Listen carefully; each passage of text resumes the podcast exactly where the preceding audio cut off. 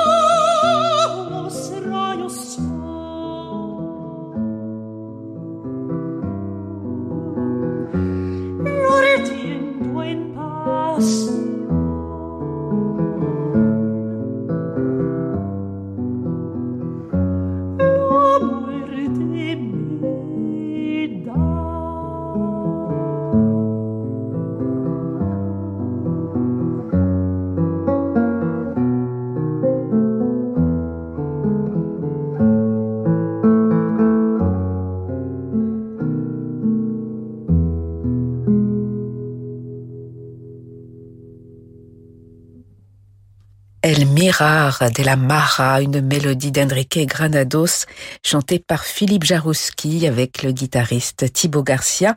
Ils seront en concert tous les deux ce jeudi à Saint-Palais-sur-Mer dans le cadre des Jeudis musicaux, un festival qui se poursuit jusqu'au 15 septembre dans la région de Royan. Maison sur Radio Classique. De nouveaux horizons, de nouvelles rencontres, de nouveaux défis pour le violoncelliste Jean-Guyen Keras qui nous invite au disque et sur scène ces prochains jours à découvrir ses affinités jazzistiques et ses talents d'improvisateur. Jean-Guyen Keras, qui est notre invité ce soir? Bonsoir. Bonsoir.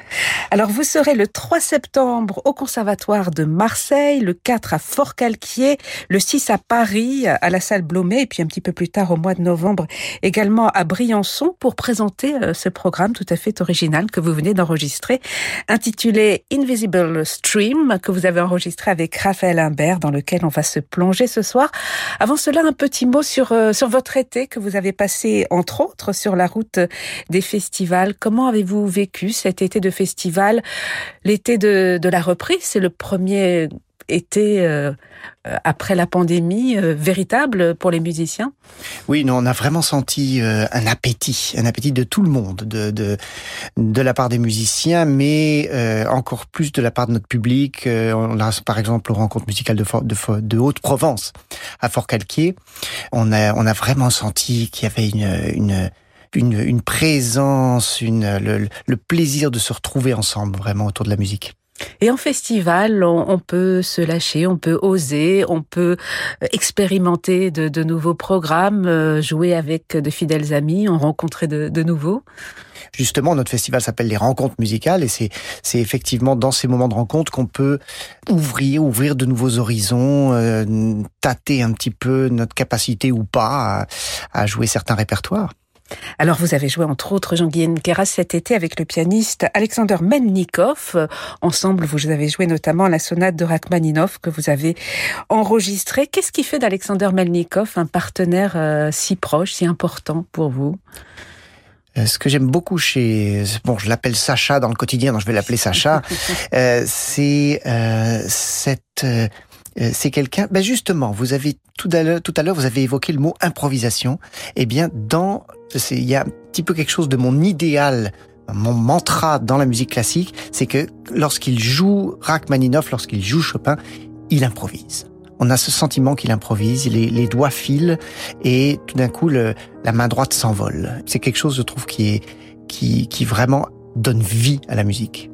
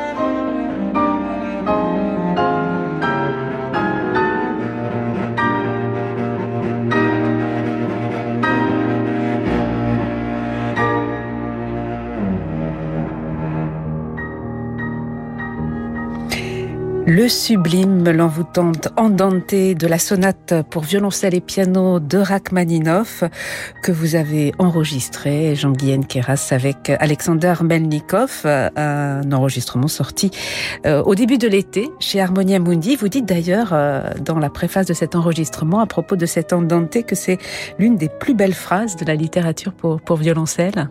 Oui, c'est vraiment une de ces phrases qui nous emmène euh, souvent dans, dans, dans la grande musique romantique comme ça, euh, on cherche ce qu'on aime, c'est être emmené dans, par une ligne, un sens de la de la ligne que Rachmaninoff a peut-être comme comme peu de compositeurs. Et donc une, la phrase commence et, et, elle se développe, elle se développe, elle se développe, et on a l'impression d'un souffle infini. Et voilà, donc ça nous permet, j'ai envie de dire, c'est comme un, que dire, un rêve d'enfant de, de s'envoler comme un aigle, vous voyez, et de voir un paysage comme ça pendant longtemps et de le, de le contempler.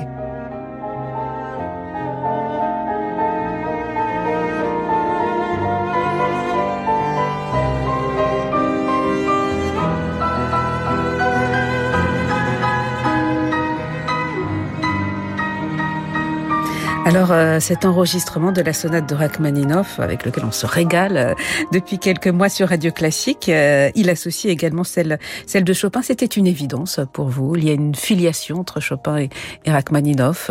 Oui, alors ne là, ce que dans le lyrisme.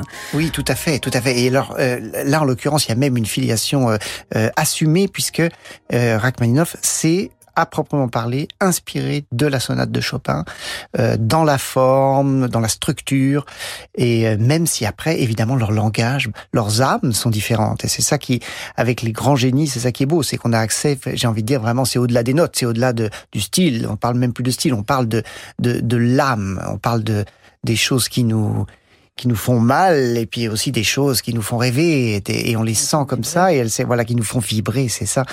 Et donc euh, euh, c'est beau de voir ces parallèles entre ces deux sonates ces univers qui euh, se retrouvent, mais dans, des, dans des moments très différents et dans des formes très différentes. Et peut-être que là, justement, il y a un lien invisible qui fait rejoindre ces deux compositeurs. Voilà, lien invisible, Invisible Stream, c'est le nom du nouvel album qui vient de paraître, dans lequel on, vous retrouve Jean-Guyen Keras aux côtés, entre autres, du saxophoniste de jazz, Raphaël Imbert. Alors, le classique, euh, le baroque, la musique contemporaine, la musique du monde, on pense notamment à vos collaborateurs avec les frères Chemirani et aujourd'hui le jazz. Alors je dis aujourd'hui, mais peut-être que le jazz est en vous de, depuis longtemps. Vous avez besoin de, multiplier, de diversifier vos langages, vos esthétiques? Alors c'est vrai que j'ai toujours eu un tempérament curieux. Je pensais que euh, vraiment le jazz était un domaine où je ne me laisserais pas entraîner parce que il m'intimidait, il m'intimide toujours d'ailleurs, euh, tout simplement en, raison de la complexité des, des grilles harmoniques sur lesquelles on doit énormément travailler pour ensuite pouvoir improviser librement malgré ces contraintes données, j'ai envie de dire. Et bon, il se trouve que Raphaël Imbert a cette capacité extraordinaire de non seulement de donner à un musicien classique le sentiment, et non seulement le sentiment, mais les outils, j'ai envie de dire, pour oser l'improvisation.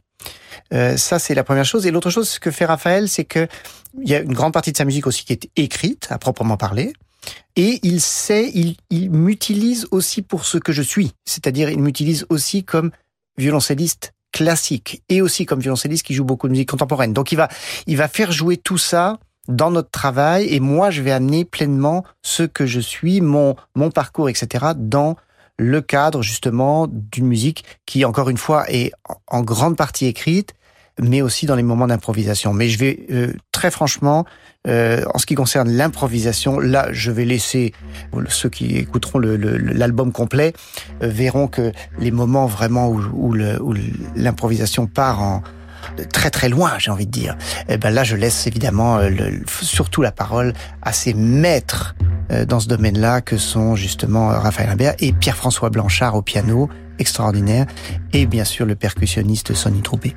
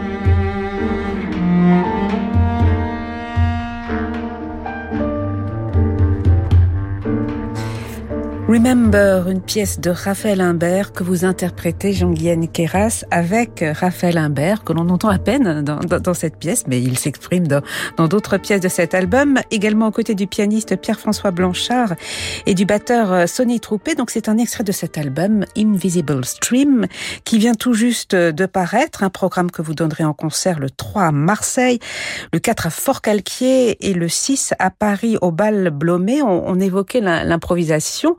Vous improvisez tout de même le thème que l'on vient d'entendre. Il est très écrit, mais vous osez vous en écarter?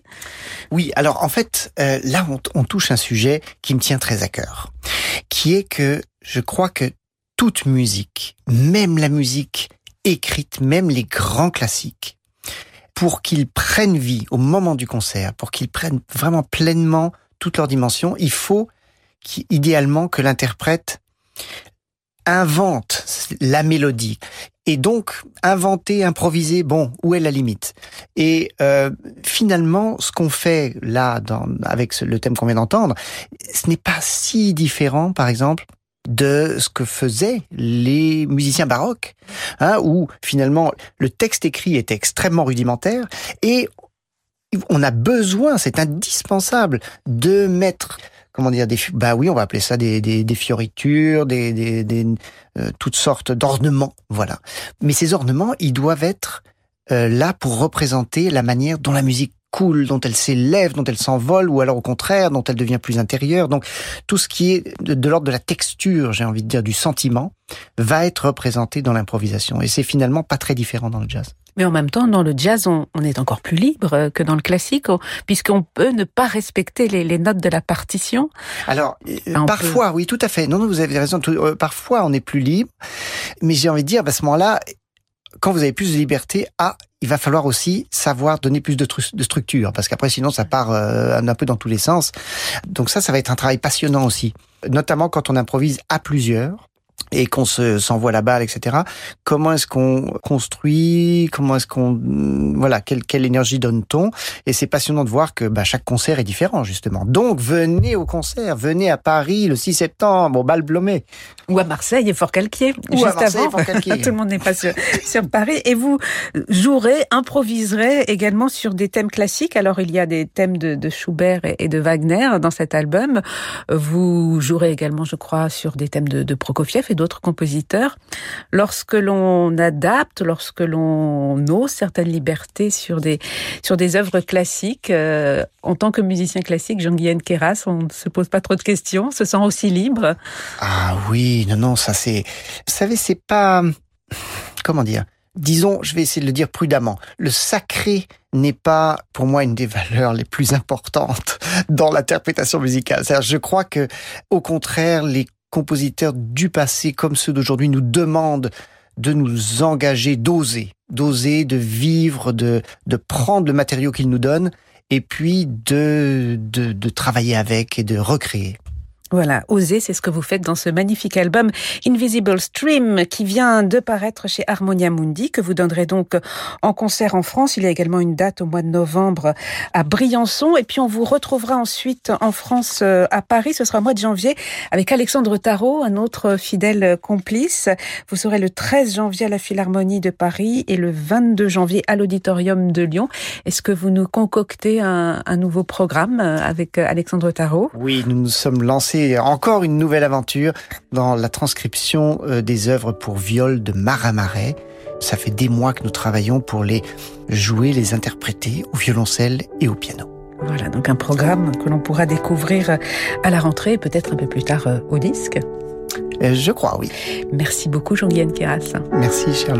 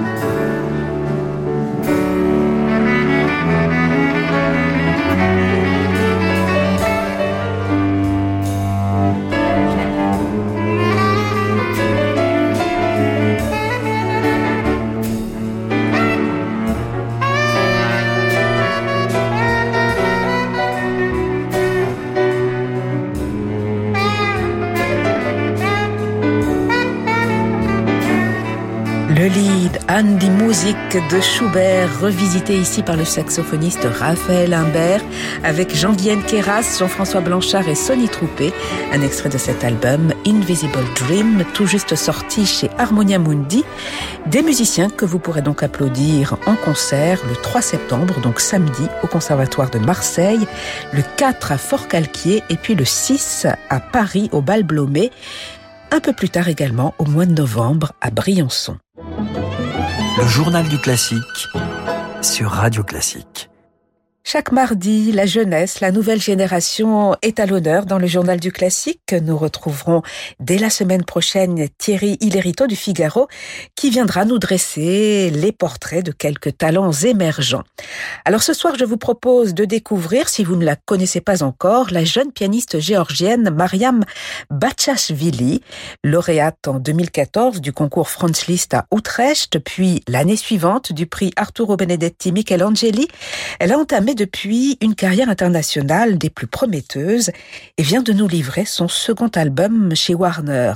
Album qui, comme le précédent, met à l'honneur son compositeur fétiche, à savoir Liszt, mais à travers ici des transcriptions, transcriptions de leaders et même d'airs d'opéra associés à quelques pages originales pour piano de César Franck et de Chopin.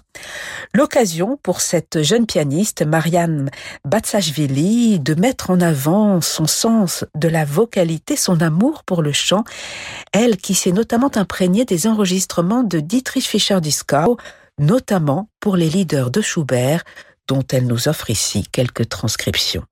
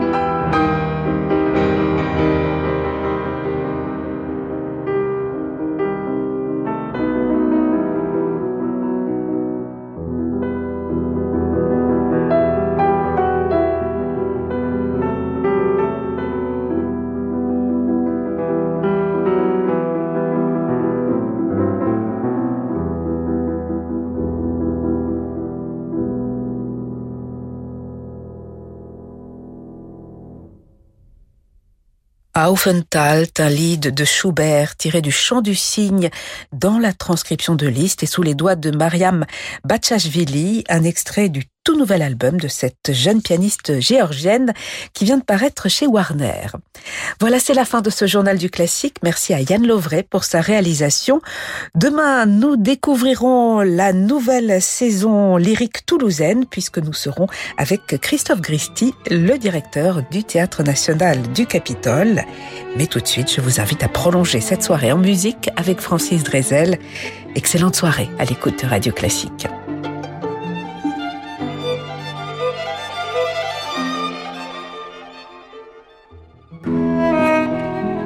Vous écoutez Radio Classique.